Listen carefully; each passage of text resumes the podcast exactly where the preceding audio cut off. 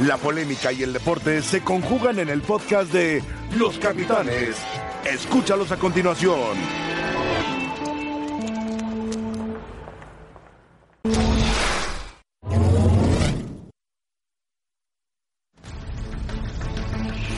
Tigres, el equipo más ganador en la época reciente, con cinco campeonatos en la última década. Tiene un pendiente a nivel internacional tras perder cuatro finales consecutivas. Final de Copa Libertadores 2015, Tigres visita el Monumental para su duelo contra River Plate. Tiro de esquina de River. Un esbolia para este cabezazo. ¡Gol! ¡Gol! 3-0 contra Tigres.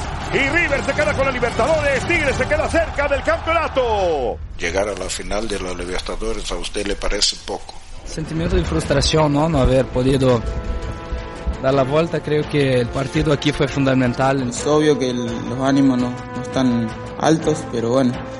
Eh, somos profesionales y hizo una gran Libertadores, llegó a la final y la perdió de una, de una manera categórica. Estadio Azteca final de CONCACAF 2016. Tigres frente al América. La América toma revancha ante los universitarios después de perder el título de la Liga MX y gana el título.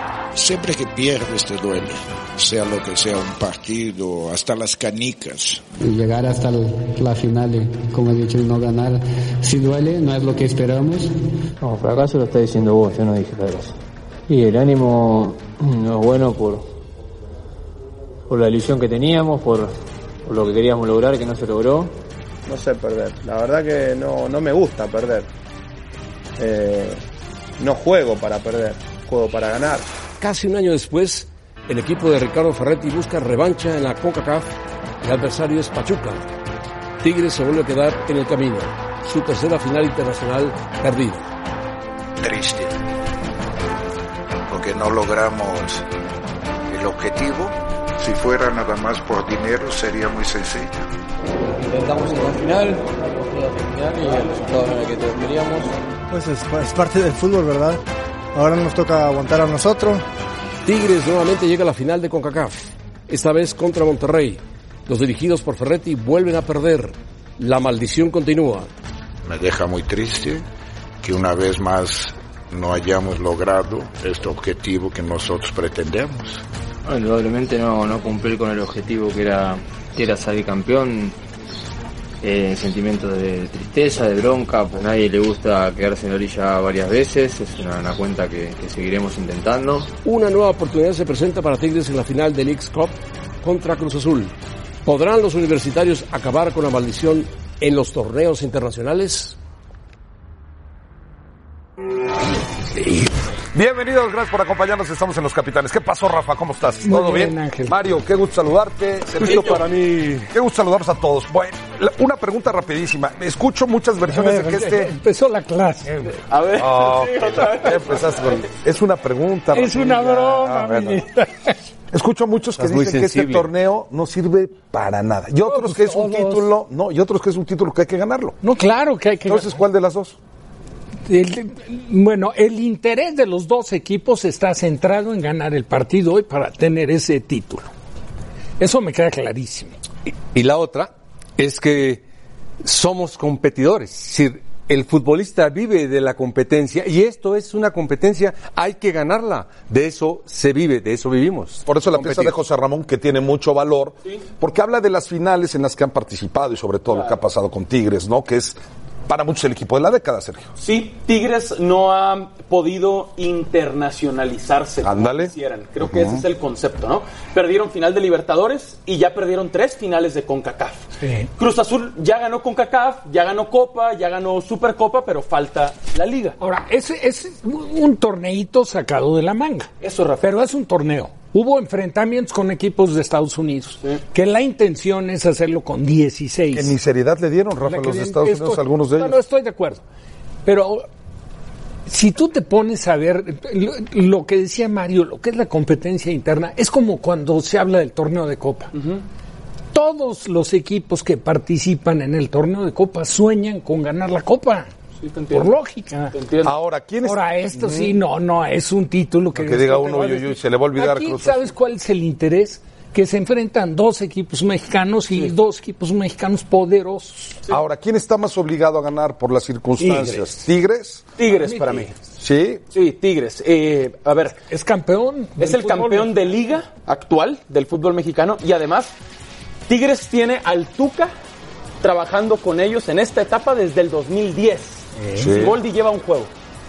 No podemos comparar los momentos, ni, ni la estabilidad de Tigres. Cruz Azul es grande y Tigres no. No, no, sí, pero la estabilidad de Tigres con el Tuca desde el 2010 con la inestabilidad. Pero de no Tigres. siempre tendría que estar por encima como favorito. no el siempre. club grande. No siempre, No. no siempre, no siempre. Entonces esto significa que Tigres empieza a Pero- superar a Cruz Azul. Pero no por eso, pero no, no porque sea más grande ahora Tigres que Cruz Azul, es favorito, no es por eso.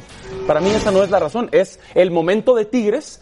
Los, Tigres es el campeón de liga de mayo, Cruz Azul no es campeón de liga desde el 97, los momentos... Y Cruz Azul ganó recientemente un torneo. La Supercopa, La Supercopa y contra antes Necaxa, la Copa Rafa. contra Rayados. Que ese, por ejemplo, ese, ese partido también se lo sacan de la manga. Claro. La Y- y Supercopa, ponen claro. A un Necaxa equipo que que, ni siquiera fue Claro. campeón de Copa. Así es, así es, porque América jugaba más tarde el campeón de campeones contra Tigres. Entonces, si te pones a ver, yo le daría más importancia al, al, al trofeo de hoy Sí. que a ese de este. Sí, sí te entiendo. Además, la Supercopa... no, no era el campeón. No, y aparte la Supercopa fue a un juego y aquí sí Cruz Azul tuvo que eliminar a dos de MLS, Sí. eh, Real Salt Lake y mm, el Galaxy, y Chivas y Tigres tuvo que eliminar a América y antes a eh, Tijuana. Tijuana, ¿no? A No, Galaxy eliminó a Tijuana. Gal- Sí. Galaxy eliminó. Ahora nos acordamos. Vamos a escuchar a los técnicos para que Mario nos eh, diga después de escucharlos, y Rafa, por supuesto, y tú, Sergio, cómo puede sorprender Siboldi al Tuca Ferretti. Primero los escuchamos. Todos los eh, torneos que nosotros disputante- disputamos son importantes. Aunque naturalmente tú sabes perfectamente que cierta gente me achaca ciertas cosas. Pero inclusive aquellos que me han achacado ciertas cosas sobre el torneo de CONCACAF, pues he perdido tres finales y esto que no me interesa, ¿verdad? Si no me interesaría, no estaría en tres finales y tres perdidas. Y este torneo que estamos jugando, que mañana se decide, es otro importante. Todos los torneos son importantes para la institución. De cualquier equipo, todas las instituciones quieren ganar títulos, sea el que sea. Naturalmente, el grado de importancia que hay entre un torneo y otro. Naturalmente que todos los equipos mexicanos, todos los equipos de la MLS, lo primero que quieren es ganar su propio torneo. Pero esto no quiere decir que no tenga interés en ganar en los demás. Es un título internacional, oficial, y que te da prestigio. Por eso venimos con todo para ganar, eh, mereciéndolo el, el el título. Sería desahogar toda una olla de presión que genera el de que tantos años esta institución no haya podido lograr un título. ¿Es más presión o ilusión buscar romper esa racha? Es, res- es responsabilidad. Yo también lo que escuchaba de Siboldi mientras vemos algunos números de Ferretti, que son 25 finales, 25, con equipos siempre poderosos, importantes, pero Ferretti ha estado y ha ganado títulos, tiene 13, 9 con Tigres, 2 con Toluca y uno con Chivas y otro más con Pumas.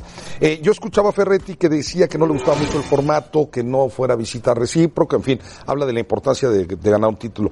Ya Siboldi también lo escuchaba diciendo que ahorita quizás el momento menos oportuno para estar en una final por todo lo que está viviendo Cruz Azul.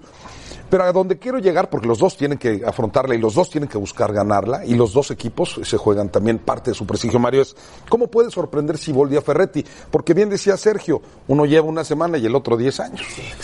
Y aparte, bajo un sistema, eh, siempre con la pelota dominada, siempre buscando el arco rival, no tan profundo, sí, para mí no tan profundo, con peso futbolístico, Guiñac, eh, Vargas, extremos bien abiertos, muy buenos laterales, de iniciar una Guiñac, gran suponemos. salida a este equipo de la única manera que le puedes ganar es apretándolo desde su salida, atacándolo intensamente a máxima velocidad. Esto yo creo que lo tiene Cruz Azul. Ahorita me lo preguntas, te soluciono, pero es bien difícil. Hacer esto necesitas ser que de un gran, gran trabajo. Hizo algunos cambios, Rafa, eh, Siboldi para el partido de liga, o sea, Méndez lo cambió de lado, lo invirtió con Alvarado, el Jibnowski jugó como central, Vaca apareció como contención. ¿Cómo te imaginas que plantee hoy al once inicial y si va a proponer Cruz Azul o va a esperar como lo hacía con Caicillo? Bueno, apegado, te voy a hacer una reflexión de acuerdo a lo que ha sido la trayectoria de Siboldi, que dejaría yo un poco de lado lo del tema de Veracruz. De acuerdo. Porque también, de, de alguna manera, eh, los, todos los inconvenientes que se fue encontrando en Veracruz lo llevaron, lógicamente, a ese fracaso.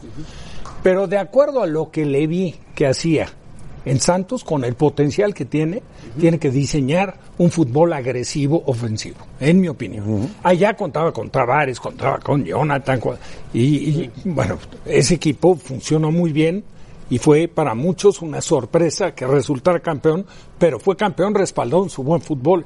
Yo creo que eso es lo que tiene que buscar, porque sí tiene los elementos en Cruz Azul, en mi opinión, para hacerlo. Sería un buen eh, golpe para Cruz Azul si logra vencer a Tigres Tapa en esta final porque pues es una olla express en la que Cruz Azul em- se ha ido metiendo solo y que parece que solamente Cruz Azul podría salir de la misma con eh, triunfos y buscando clasificar y ganándole hoy a Tigres Tapa. ¿Qué tanto se vive el ambiente en Las Vegas? ¿Qué tanto Siboldi y Ferretti, que platicaste con ellos, están metidos? ¿Qué tanto el futbolista está metido? ¿Y qué tantas posibilidades le ven los cementeros de ganar a Cruz Azul hoy?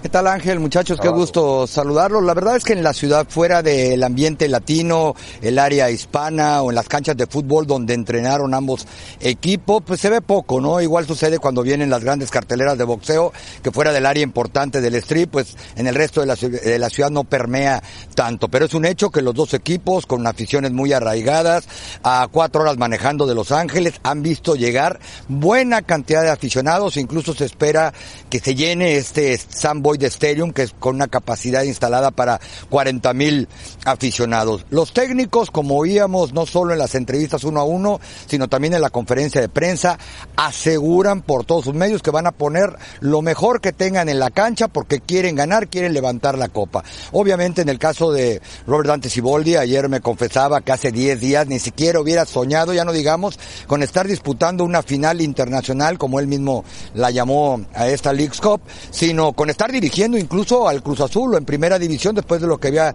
sucedido con, con el Veracruz en esta misma campaña, ¿no? Y él decía claramente que a pesar de que fue Pedro Caiciña el que los trajo hasta acá, a pesar de que él apenas estaba conociendo al equipo, él siente la responsabilidad de mañana regresar a México con la copa en las manos, una copa muy bonita, por cierto, una edición especial porque es el primero de, de estos torneos, ¿no? Y por parte de Ferretti, él decía, bueno, de aquí para adelante, borrón y cuenta nueva, para nosotros es nuestra primera final internacional porque ni siquiera era el mismo equipo con el que perdimos algunas en, en el pasado. Y los futbolistas como que entienden, y sobre todo en Cruz Azul se ve a leguas esa presión que hay. Elías Hernández me decía, sé que si perdemos, mañana que lleguemos al aeropuerto, la explosión mediática, los abucheos, la gente va a estar molesta y si ganamos, por lo menos vamos a poder trabajar tranquilos rumbo a la reanudación de nuestro torneo de liga. Incluso hasta Diego Reyes, que también debutó apenas el viernes pasado contra los Cholos, comentaba, ¿no? Hay que, ya estamos aquí, hay que ganarla.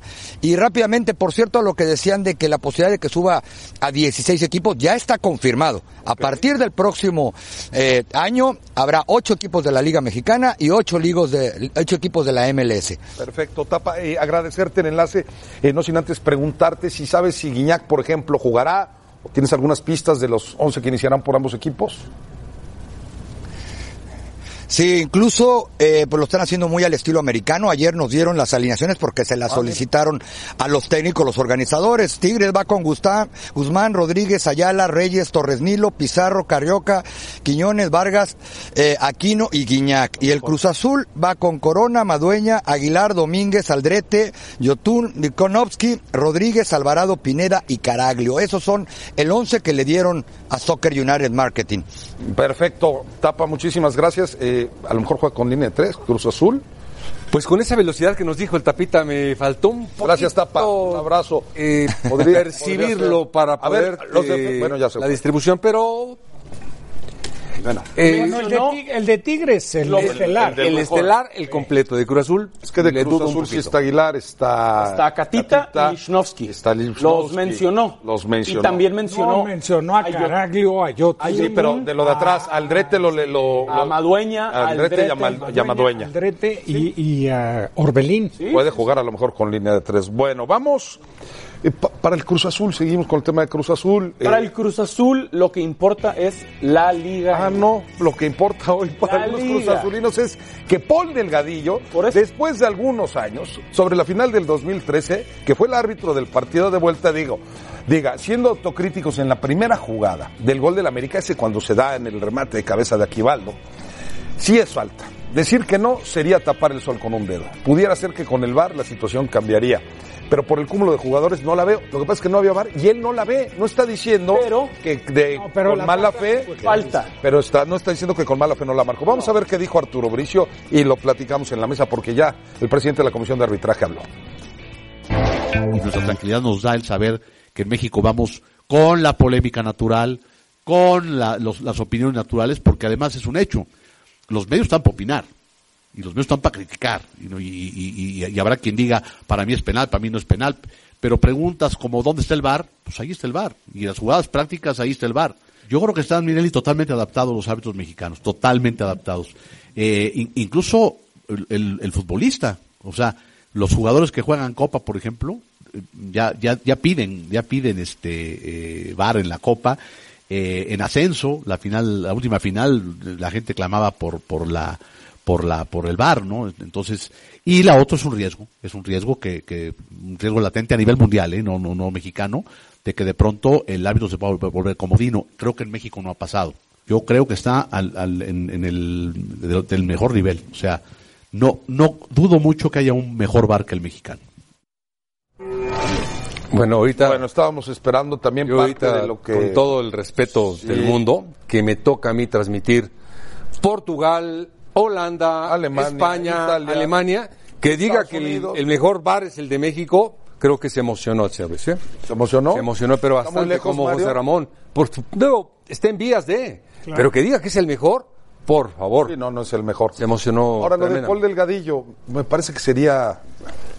Es falta, pero Cruz Azul no puede escudarse en un tema No, como pero esos, ¿no? sí, pero Después no de la final que, ver, perdió. Que reconozca públicamente que fue, y no creo que lo esté haciendo a manera de justificación, pero como tú bien dices, lo poblado que estaba la- el área, ese partido lo recuerdo como si hubiera sido ayer, lo estaba viendo con Sague, y lo estábamos viendo con, con mucho detenimiento, estábamos trabajando ahí pegado al. Estadio Azteca, no, Ah, no, claro, la final se le hicimos allá. Y claro. llovió, y llovió, Llovió, llovió, llovió, claro, en los tiempos extra. Y la falta, Dios se la comento yo a Saguiño, claro, es un caballazo. El salto de Aquivaldo. Del Maza. No, del, O del Maza. Del Maza para que rebate a Quimal- Claro. Quivaldo solo. Sí. Digo, fue clarísima, Sí, pero sí, bueno, sí. no la marcó el árbitro, así sucede. Que nadie le está poniendo la novena estrella al escudo de Cruz Azul, ni mucho Ah. menos, pero no está mal admitirlo que así fue. Y que con el VAR quizá otra habría sido la historia. Es que tú imagínate, Sergio, si cada liguilla o cada final todos los árbitros salieran a decir nos equivocamos. No, bueno, bueno, No, pero- bueno, entonces el de Chivas Tigres, el de Pero es que sí son errores. El de, el de Cruz Azul Toluca. sí ¿Cómo son errores? y es parte del fútbol. ¿Cómo se ha polemizado con aquel en Querétaro de América Pumas? Cuando el América fue ¿Qué muy superior, Rafa. Yo coincido contigo y lo he dicho muchas veces. Aunque sí, Las narraciones de José la Ramón. aplicación, se ganó el el criterio no lo midió de lo la midió. misma forma en aquella mano de Tena. Como te acuerdas esa mano en contra del América. cambio, sí en la de, ¿cómo se llama? El central Luna. Luna. ¿Pablo Luna era? Pablo Luna. Eh, ¿Te acuerdas de esa mano que le marca Alfredo Tena contra la UDG en semifinales o fuera del No, Estadio bueno, Azteca? no, Esa no fue a él, peor. creo que fue a, a Farfán. A Farfán. Dos metros fuera Dos del metros área. fuera Garza del y área. Ochoa Garza y marcó sí. O que saliera Antonio Remárquez y dijera ahorita que después de haber pitado Solo la semifinal, admítelo, la América solo Chivas la destruyó. Solo Oye, entonces el gol de Borghetti fuera de lugar también El gol de. Borghetti, Claro. está claro. Si no hubiera sido el campeón Claro. de Caxa y en vez hubiera sido tricampeón, Claro. entonces desde ahora yo hubiera Ese es sido más grave, claro que te- A mí se me hace una barbaridad lo que claro. hace Delgadillo. Sí. Claro, estoy de No, acuerdo contigo. Pero, por pero. ¿sabes qué, Mario? Era falta. Bueno, de alguna forma reconocerlo tiempo después. Ese gol de Borghetti, Si el árbitro hoy en día en una entrevista no acepta que se equivocó y el juez de línea, Pues era él, era Bricio. Era Bueno, Bricio. pues se equivocó, Sí, era. Bricio. Tendría que haber Y salido. Bricio, ¿sabes qué dijo. Bricio? Eh, mis felicitaciones para el señor Manuel Lapuente por su caballerosidad de que soportó que hayan perdido todo un campeonato, todo un año de trabajo, nos echó a perder mío. por un error mío. Qué caballeroso es Manuel Lapuente. Esto, Oye, esto cambia, favor. Mario, te voy a decir una cosa. ¿Sabes por qué cambia y sabes por qué Ángel, se ponen así algunos? admítelo. Porque es el América. No es porque es el Es América. el mismo valor que Es contra para allá, a mí no me veas así. No, no, no. Voltea es para que- Rafa, sí. Solo es que admítelo. como es América, Solo hay que decir admítelo. que al América lo ayudaron. Eres el único en la mesa que no ha admitido que era falta No, del Maza. era falta. Pero lo primero dilo a que tu dije cámara. es, lo primero Falta que digo, del Sergio, es, esto toma valor porque es el América. No. Tendrían que haber salido varios árbitros, como dice, como dice a Mario, decir- a decir, yo me equivoqué en esta, yo en esta, no estoy yo de en acuerdo, esta. pero ¿tú te acuerdas la final en Toluca? La falta Cruz a Cruz Alta. a Villaluz. ¿eh? Era García penal Orozco. Que se fue, no, que se fue al hospital. un Claro, título. se acabó la Claro. carrera. se fue al hospital. Y esta claro. también, Rafa. Por eso- Esta también define un título. Tendrían que salir todos y Esta también define un título. No, y No, también te iba a vamos- decir algo. vamos con Rebe. Cuando la falla el colombiano, ¿te acuerdas Claro, que le Teófilo? Gutiérrez. Ese Claro, también definió y los penales y cómo se resbala. Y el autogol. y el autogol también definió un título. Pero aún así, por favor, aún del América así- que lo ayudan para Sergio Díaz. Vamos con Oh, Rebe. Vamos con Rebe. admítelo. Vamos con Rebe. Muy bien, vamos a calmarnos tantito. Ángel, te saludo con mucho Hola, mi gusto. Rebe, buenas Al resto tardes. de la buenas tardes, al resto de la mesa de los capitanes, a todos ustedes que nos acompañan. Y bueno, se ve que el partido va a estar bueno, así que nosotros los invitamos a participar en nuestra encuesta del día en arroba E ESPN Capitanes. ¿Quién está más obligado a ganar hoy la final de la League's Cup? ¿Será el Cruz Azul o Tigres? Participen con nosotros en arroba ESPN Capitanes. Muy bien, bueno, ayer empezó la Champions League. Edson Álvarez debutó con gol, siendo el primer mexicano a hacerlo en estas instancias. El Chucky Lozano jugó bastante bien y Messi también portó la del Barça y participó, pero empataron gracias a un gol de Ter Stegen. Así que nosotros revisamos las acciones de la UEFA Champions League cuando volvamos a los capitanes. A ver, profe Mario Carrillo, mucho mejor el Borussia Dortmund que, el- que el Barcelona. La figura fue Ter Stegen, Royce falló un penal y la ausencia de Messi de inicio. No anda bien Barcelona.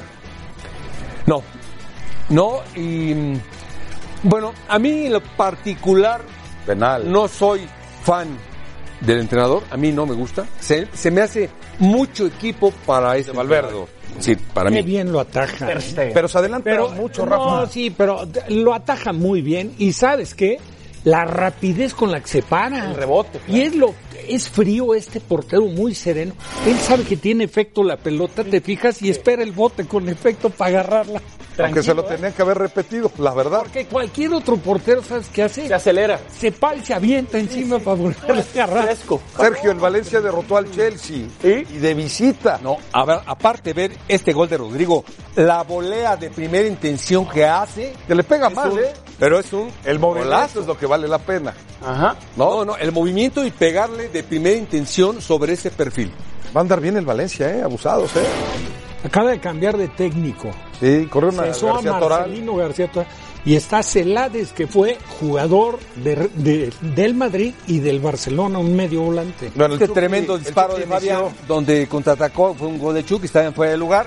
Yo veo al Chucky en otra posición muy diferente. Está jugando como de está centro jugando- delantero. Ayer jugó de Está jugando 9 de centro delantero. Y de nueve y medio, ¿eh? No esa posición, no la es. Él tiene que arrancar de afuera, de afuera hacia adentro. Que dijo que Ancelotti le había pedido que desgastara lo más que pudiera a los dos centrales, que por eso lo había puesto ahí. Y lo hizo perfecto. Mertens hace el gol de penal. Llorente el lo que 1-0. hizo, ¿no? Claro. Ah, Y Llorente entra en lugar del Chucky. Bueno, y Ahora acaba haciendo gol. le En el minuto 7 hace una recepción de espalda sobre Mati, pero perfecta. Después tira gol él solo. Y Chucky, Kevin anda. Y la verdad es que mucho mérito porque es titular y muy bien porque le ganaron al Liverpool, que es el campeón. El Ajax, que todo el mundo dijo desarmado, tal, se va este, se va aquel. Bueno, pues ganó 3 por 0 al Lille de Golazo. Francia y un muy buen gol, golazo de Edson, que no sé si así medio le responde a, Ron- a Ronald de Boer. No, no, pero no hay que confundir. Ángel. Ok. Todo el mundo en México sintió, se sintió agredido por las palabras de Debor, que fue clarísimo. Te voy a decir, lo que hace Edson Álvarez es fantástico y cada vez se viene consolidando más. Y el otro día hizo un gol aprovechando su estatura en una pelota aérea. Ahora, si tú comparas el hombre que jugaba esa posición que hoy en día está en el Barcelona con Álvarez, la calidad de De De Jong. Claro. Perdón, pero está por encima. Claro, bueno, vamos con los resultados y los seguimos lo platicando, Mario. bien. Está Bueno, más rápido para los sí. resultados y los seguimos platicando. Eh, el Salzburgo que le ganó al Genk 6-2, el Nápoles que le ganó al Liverpool 0 por 0, el Dortmund y el Barcelona.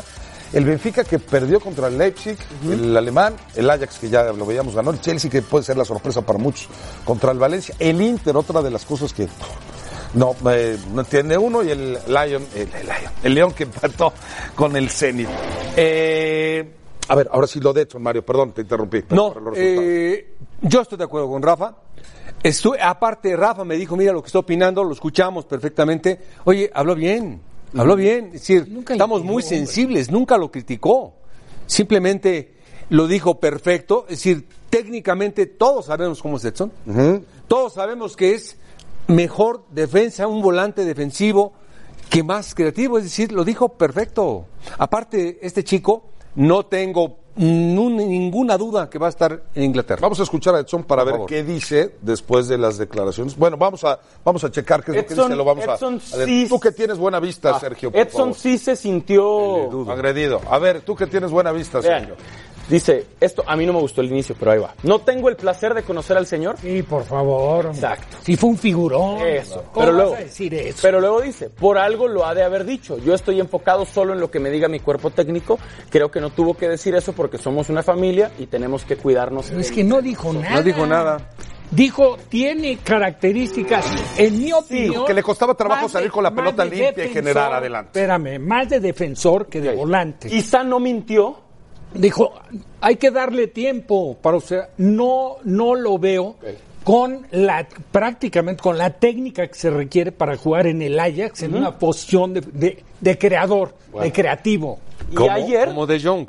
Sí, claro, como de, de Jong. Jong. Pero ayer el mintió. técnico, ayer el técnico lo pone para generar una adelante. creatividad tremenda de Jong, Bueno, por eso sí. juega en el Barcelona. No mintió. no mintió. No mintió, pero aún hay que, hay que dejarlo muy claro, a Edson sí le llegan las palabras y lo demuestra en el gol, en el festejo que ya hacía, pero le agregó un extra así como de Mira, sigan hablando. Y si le ayudó, pues qué bueno. Yo creo que tú tomas demasiado a pecho este tipo de cosas. No, ¿por qué? Y mira que, que reconozco tu trabajo y me parece muy, muy, muy Gracias. bueno en, en general en, en muchos deportes. Gracias, Rafa. ¿Pero por Esto qué? no le puede afectar a él. Y lo, que- lo, lo- o sea, tu Pero sí le respuesta- llegó. Tu respuesta tiene que empezar totalmente diferente. Estamos de acuerdo. Respeto la trayectoria del señor que fue Estamos un de figurón. acuerdo. Bueno, Por eso ese te hombre dije. fue un figurón en Holanda y en el ámbito mundial del fútbol. Por eso te dije, no me gustó el inicio de lo de Edson, pero está claro que lo motivó y lo demostró Edson. En redes sociales contestó al tuit de fútbol picante. Ahora, ahora lo contestó. hace un estupendo gol. Golazo. Un poco fuera de sus características naturales. Qué bueno que lo hace. Crecimiento No, de Edson. Aparte, Qué bueno que lo hace. Goles en su presentación de Champions. No, no, no, cuando aparte, llega con el Ajax hace gol de cabeza. es goleador. Este- ¿eh? no, Rafa, No, no, no, no, no. Rafa, todavía más mérito. El gol que hizo en la final de la América, por Sí, favor, hombre. sí, sí. Robó una pelota en la salida, hizo un gol, el de la final. ¿Te, ¿Te acuerdas? parece mal disparo qué? Bueno, ¿te acuerdas? Bueno, Ah, pues no, es ¿no? un volante defensivo extraordinario Que- que, tiene proyección. tiene buena llegada. Pero lo único que dijo el señor De Boer, dijo la verdad. Yo no, tiene estoy la diciendo técnica que de es, De Jong. no, yo no estoy diciendo que es Frankie de Jong, solo no. estoy diciendo que motivó a Edson. Y lo motivó y lo demostró. Y Edson dice, me lo hubieran dicho aquí en familia. Ahora Ahora lo demostró. Que Edson no requiere de las palabras de alguien para motivarse. Pero sí lo. O sea, tu yo te motivación entiendo. eh. entrando en un compromiso de Champions, que era el debut de Edson en Champions, Rafa. la ilusión que debe vivir cualquier jugador, deja de lado lo que haya comentado.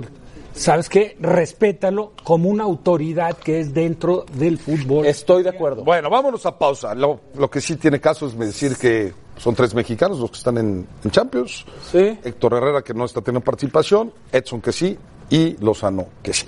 Vámonos a pausa, pero antes con Rebe. Muchas gracias. Y es que al volver a los capitanes tendremos a Jair Rodríguez, el peleador mexicano que este fin de semana jugará la eh, luchará en la pelea estelar de peso pluma de la UFC ante Jeremy Stevens. Y él está aquí en el estudio con nosotros para platicar previo a la pelea. Quédense con nosotros en los capitanes.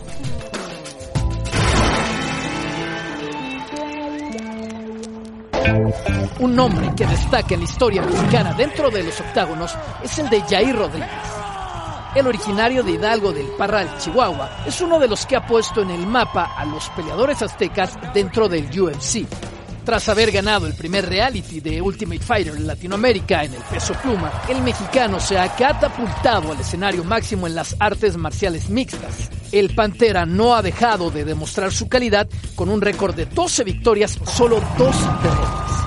El chihuahuense ha enfrentado grandes nombres como el del Salón de la Fama del UFC, BJ Penn, o el ex campeón Frankie Edgar, pero el combate en el que más se recuerda es ante el Korean Zombie, cuando se llevó el galardón de knockout del año en 2018. Rodríguez regresa a su tierra para este 21 de septiembre, lugar en el que no peleaba desde el 2015 y ante su público el Pantera quiere erigir en el mes más mexicano. Jair, ¿cómo estás? Qué lujo tenerte aquí en Los Capitanes. Gracias, Sí, un placer. Pantera, qué Bienvenido, hermano. ¿Te Gracias por lo imaginas tenerme el cuñado? Imagínate a lo seguro. para que vaya todos en la familia. Y por se favor. quiere acercar, ¿no? Pero si se el enoja. orgullo de Parral, El Chihuahua, orgullo de México. Parral. ¿Cuántas peleas ya, Jair? Ah, tengo un récord creo que de 11-2, ni siquiera me acuerdo bien. eh, Bien, bien, para la bien. UFC como 8. Aquí te lo digo yo, 12. Ah, 12-2. 12-2, 12-2. aquí, lo, aquí lo tenemos. Y vas a, a tener un combate contra Jeremy Stephens. ¿Cómo lo ves? Eh, bastante fuerte, es un rival que es bastante complicado, es un rival muy agresivo, con muchísima experiencia, creo que triplica el número de peleas que yo tengo. Y 28-16 tiene. 28-16, pues ahí está, más o menos. Más o menos. Casi, casi. Entonces, yo creo que es un peleador, como, como yo lo digo, con mucha experiencia, muy fuerte, pero él dice que, que ya lo ha visto todo. Yo creo que soy un peleador que tiene muchísimo más que ofrecer que lo que se ha visto todavía. Y, y eso se va a ver reflejado el sábado también. ¿Por qué sientes eso, Jair, de que hay todavía mucho más que ofrecer cuando vienes de un eh, knockout histórico contra el Korean Zombie que pasa a ser uno de los mejores de todos los tiempos en las artes marciales mixtas? Porque yo creo que el que piensa que ya lo sabe todo, el que piensa que ya lo ha visto todo, pues va- llega un límite, ¿no? Tiene un límite. Yo creo que eh, las personas que, que siempre están dispuestas a seguir aprendiendo más son las personas que siempre siguen avanzando en sus carreras. Yo considero que soy una de esas personas, nunca me cierro a, a aprender algún movimiento nuevo, nunca cierro mi mente tampoco a, a- a hacer o crear algún movimiento. em, de cualquier arte marcial, de alguna película que haya visto o, o de algún movimiento que me salga naturalmente. ¿Sabes, Jair, quién es el hombre que más victorias tiene en peso pluma en la UFC? Es Max Holloway, con 13. Tú tienes 7, con algunos otros tantos. ¿Cuál es tu meta? ¿Hacia dónde va tu carrera, Jair? vamos paso a paso. Eh, no sé hacia dónde me lleve mi vida ni mi carrera. Eh, te puedo decir que mil cosas, ¿no? A futuro, pero yo no sé si saliendo aquí qué pase, ¿no? Entonces vamos paso a paso, ahorita enfocado en cada momento que tengo, en, en mi vida y en mi carrera, sentirme bien conmigo mismo, el estar bien con la gente que tengo alrededor, el, el más bien ahorita estoy enfocado en, en- se, escucha, se va a escuchar muy cursi, pero estoy enfocado en el amor de mi familia, Bien. en la salud, en, en la paz, en, en la valentía, en que Dios me dé esa fortaleza que siempre me da en cada combate, estoy enfocado solamente en eso. ¿Y cómo le haces para cuando te subes ahí? Igual, esos- este- Es que es durísimo. Yo voy, la verdad, mis respetos, pero... yo- es ¿Te enciendes durísimo. algún chip Sí, o algo? ¿Cómo le Jair? haces? Aquí, aquí, y te he tratado fuera también muy tranquilo, siempre, esta es tu personalidad. Cuando entras al octágono dices, venga, aquí va, ¿cómo funciona? ¿Cuál es tu proceso mental? ¿Quién te prende? Pues yo creo que hay, hay muchas cosas que, que sí entran eh, en juego cuando, cuando vas a pelear, pero yo creo que la principal es mantenerte tranquilo. Okay. No puedes, no puedes entrar en pánico en ningún momento, no puedes sentir que vas perdiendo en ningún momento. Obviamente siempre consciente de todo lo que está pasando a tu alrededor, pero sin dejar que, que todo lo que está pasando ahí tampoco te desenfoque. Eh, la pelea no se acaba hasta que se acaba, siempre tienes que entender eso, siempre tienes que entender que, que hay un round más hasta el último, ¿no? Sí. Hasta el último Hasta segundo. un último segundo, como en la pelea Claro. anterior. Eh, Jair, ¿cómo ha sido tu preparación para eh, pelear en la altura de la Ciudad de México? Bueno, pues este, al inicio, el inicio de mi carrera, eh, empecé con una, con una lesión que no quiero mencionar en dónde estuvo, ¿verdad? La lesión. Eh, me privó de hacer muchas cosas, pero estuve preparándome con algunos de los mejores corredores de México, que son también de, de Parral. En Parral tenemos muy buenos atletas, algunos atletas olímpicos, como ya lo sabemos, y eh, mi primera, la primera fase de la preparación fue estar corriendo todos los días 10 kilómetros, estar haciendo sprints, eh, bajar mi tiempo, solamente abrir mis pulmones bastante. Parral está a casi 6.000 pies de altura, aquí en México son 7.300 pies. Eh, luego de ahí me fui a- al nivel del mar, como para hacer este un campamento de intervalos, Ujú. o intermitente, no sé cómo se le llame. Y mm, en Chicago estuve por un par de semanas entrenando solamente lucha, mejorando mi nivel técnico. Luego decidí irme a, a la altura, a, a gran altura se le llama. Al Otomí, ¿no? Al centro ceremonial Otomí, en el que estuve tres semanas este, enfocado ahí.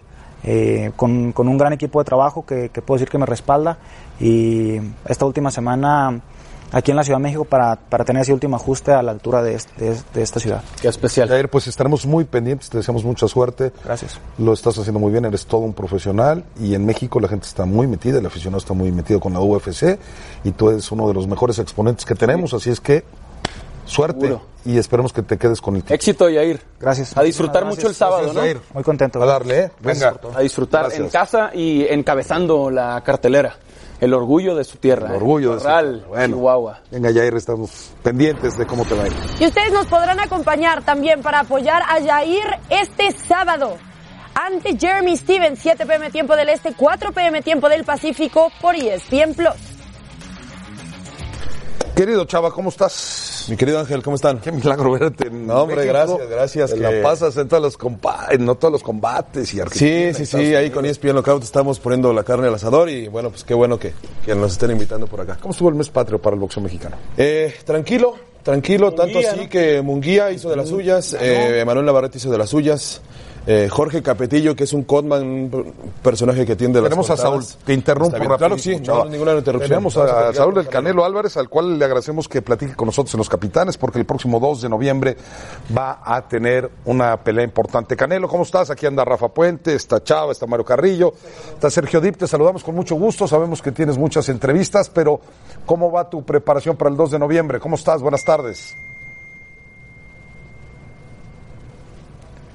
¿Qué tal a todos? Buenas tardes. Eh, pues muy bien, ya tengo tres semanas entrenando en San Diego y la verdad que muy bien, me he sentido eh, fuerte, estamos entrenando como siempre al 100%, con mucha disciplina, con mucha motivación para esto, para este nuevo reto que tengo en mi carrera y pues listos. Eh, una, una pregunta, eh, Canelo, vas a tener que subir dos divisiones por el tema del peso, enfrentas a Kovalev. Eh, ¿Qué tan complicado puede ser para ti? ¿Es la primera vez que vas a hacer esto, que vas a subir dos divisiones?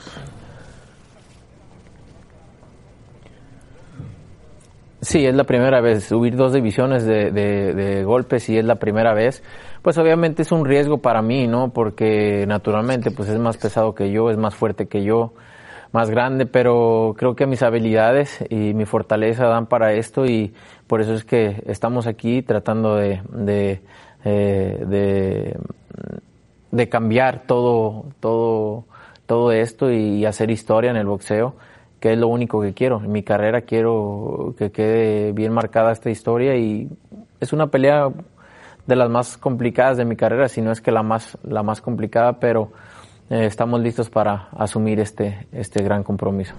Saludos, Saúl. Eh, yo te quería preguntar de, de golpe. ¿Sabías que en caso de, ganar este eh, 2 de noviembre te podrías convertir en el primer peleador desde 1938, Saúl? Henry Armstrong fue el, eh, ha sido el único que ha eh, conquistado divisiones y que ha sido campeón en tres divisiones al momento. Tú eres campeón de peso mediano, supermediano e irías por el semicompleto. Ese aspecto de la historia, ¿cómo te mueve?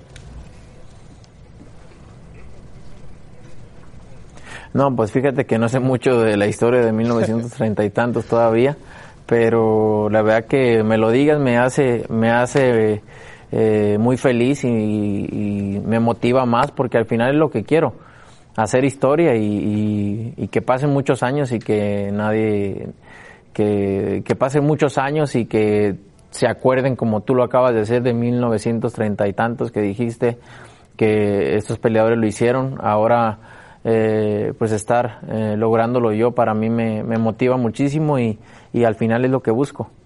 Saúl, eh, otra pregunta más de mi parte.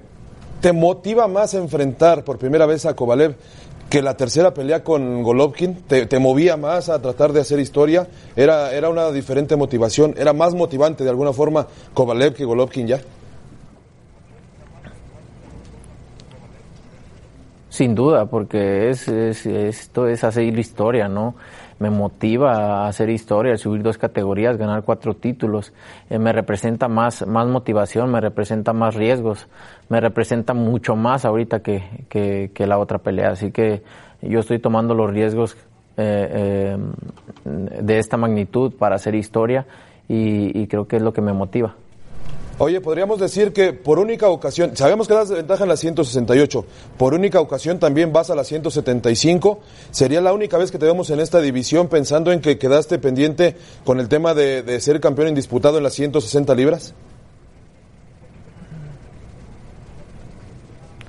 Eh, mm, pues no sabemos, no sabemos, ¿no? Eh, obviamente, como te digo, me gustan los, los retos grandes, me gustan eh, algo, lo que represente eh, un riesgo para mí es lo que me gusta y no sabemos si es la última. Puede ser que sí, puede ser que no. Saúl, eh, te imaginarás, todos estamos pendientes y deseosos de un tercer combate contra Golovkin. ¿Se daría el próximo año? ¿Hay chance? Eh, la verdad que no, no visualizo esa pelea ahorita. Yo estoy tomando estos riesgos, estas peleas importantes para mi carrera y ahorita él no representa nada para mí, así que eh, ya le gané dos veces y no, no representa eh, mayor reto para mí una pelea con él. Así que eh, por lo mismo estoy tomando estos retos. Creo que él debería tomar retos en su carrera y seguir haciendo su carrera y más adelante veremos, ¿no? Pero él no ha, no ha no ha tomado ningún riesgo, no ha tomado ningún reto que realmente a mí no me representa eh, ningún reto pelear con él nuevamente, así que por eso estoy haciendo esto, ¿no? Estas peleas grandes, estos retos grandes para mi carrera y también para toda la, afición del boxeo. Correcto. Saúl, gusto en saludarte también. Eh, muchas eh, personas, muchos aficionados al boxeo eh, han dudado de ti, te han criticado desde tus inicios y ahí vas, eh, Canelo, callándoles la boca poco a poco. Eh, ¿Qué tanto crees que hay personas que han pasado de ser tus detractores a tu esquina ahora, a apoyarte, a creer en ti por toda esta historia que bien dices has ido haciendo? ¿Has notado ese cambio en la percepción a tu favor? Pues no sé, realmente no sé, pero creo que, que poco a poco, como dices, he ido poniendo esa, esa duda en las cabezas de los que no creían en mí, que a lo mejor siguen diciendo o no creen en mí, pero eh, muy en el fondo saben que, que, eh, que aquí estoy y que les he caído la boca muchas veces, que no lo quieren aceptar es una cosa, pero realmente me enfoco en lo bueno y, y en las críticas malas también digo, es parte de, ¿no? Pero me enfoco en lo que estoy haciendo, en lo que quiero hacer y realmente sé lo que estoy tomando, lo que estoy haciendo, lo que quiero hacer y eso es lo más importante, no estar enfocado en lo que uno quiere hacer, no en lo que la gente dice. Se les van acabando los argumentos, Canelo, ¿eh? El profesionalismo. Se les Canelo. van terminando los argumentos. Qué gusto. Gracias, Saúl. Te mandamos un abrazo. Estaremos, por supuesto, en ESPN muy pendientes de tu combate. Ya sabes que Gracias. Los, los meros, meros expertos están aquí y pendientes de, de lo que puedas desarrollar de aquí al eh, 12 de noviembre. Y, y serás favorito una vez más, seguramente. Gracias, Saúl. Bueno, Saúl El Canelo Álvarez. Rafa, le preguntabas a Chava antes de entrar a la entrevista que puede ser complicado el tema de subir dos No, ¿no? Complicadísimo. Mira, nada más te, voy a- te lo voy a ejemplificar con dos boxeadores de élite. Ok. Mantequilla Nápoles, que en paz descanse. Contra Carlos Monzón, que también ya falleció. Mantequilla, de lo mejor que vi yo en el box. Fantástico. De por sí le costó trabajo ser campeón del mundo porque Carlos Ortiz nunca le daba la oportunidad y tuvo que subir a Welter para vencer a Curtis Cooks. Correcto. Y luego ya venía curtido con otro tipo de boxeadores. Manu Muñiz había peleado con aquel colombiano, no recuerdo cómo se llamaba, pero que fue. Bueno, Hasta, hasta Billy Bacus, ¿te acuerdas? espérame, sí. Peleó con, con Mo- Monzón, lo destrozó Monzón. Nada más por el peso. Por el peso. Y por la Imagínense, pegada. Henry Armstrong, campeón de peso pluma, ligero, welter. Canelo Álvarez podría ser mediano, supermediano y semicompleto. Y No sabía Canelo, ¿eh? No. Escríbele, chava. Porque no se aprendió 1938, dijo 1930 y tantos. Gracias. Gracias por escucharnos. Para más podcasts, busca ESPN Deportes en en iTunes y TuneIn.